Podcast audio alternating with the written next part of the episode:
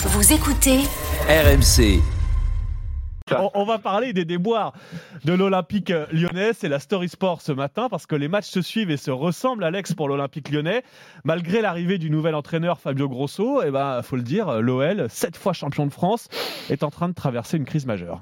On est loin, très loin de l'hyperdomination des Gaunes au début du nouveau millénaire. Depuis ce week-end, l'OL est dernier de Ligue 1 avec deux minuscules points pris en sept journées. Aucune victoire et déjà cinq défaites en sept rencontres après le revers 2 à 0 à Reims hier. La situation est critique, mais ce sont les joueurs eux-mêmes qui en parlent le mieux. Écoutez le champion du monde 2018, Corentin Tolisso, au bord des larmes à la sortie du match à Reims. Ça fait depuis que je suis tout petit, je suis supporter de l'OL, j'ai jamais vu euh, l'OL euh, dans cette euh, position. Et moi, d'être footballeur professionnel olympique lyonnais et de mettre le club dans cette situation, bien sûr que ça me fait, ça me fait plus que mal. Il reste encore beaucoup de matchs. Je sais que c'est dur à dire, je sais que c'est dur à entendre, je le sais, mais il faut vraiment qu'on travaille plus qu'énormément et qu'on relève la tête. L'humiliation ne s'arrête pas au jeu indigeste. Hein. Trois buts inscrits depuis le début de saison. Pire attaque de Ligue 1. Un seul inscrit durant tout le mois de septembre. Un pénalty de Tolisso, justement, dans une défaite 4-1 contre le PSG. Le capot avait pris la parole d'ailleurs contre les joueurs, si vous vous souvenez, à cette époque-là.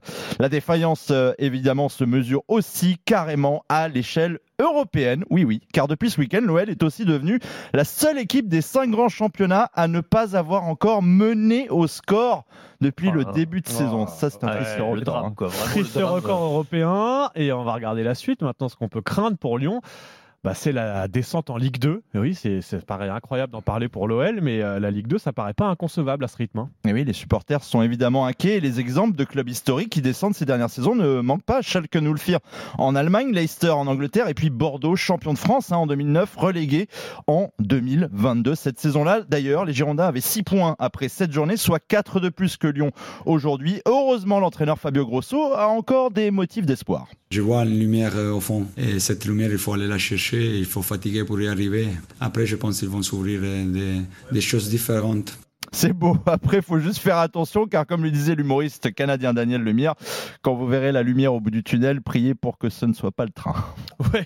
Euh, bah, alors, Alex, je vais te demander de te mouiller, peut-être autour de la table. Est-ce que Lyon va échapper à la Ligue 2 Alors, c'est une question très difficile, mais par contre, j'ai juste recherché ce matin rapidement, selon nos amis de DataScout, 66% des clubs depuis 2001-2002 qui avaient moins de 2 points ou 2 points après cette journée 66% ont été relégués. Donc c'est 66% de risque de Ligue 2. Donc j'allais dire de chance, mais je pense qu'il y, a un gros danger. Il y a un gros danger. Bon, bah, je, compatis en tant que Nantais euh, les clubs historiques qui sont tombés en Ligue 2 à un moment, tu sais. T'as connu ça, mais on ah, remonte. Ça fait on, on revient après, mais sur le coup ça fait mal. Un peu d'espoir, voilà, avec Anthony.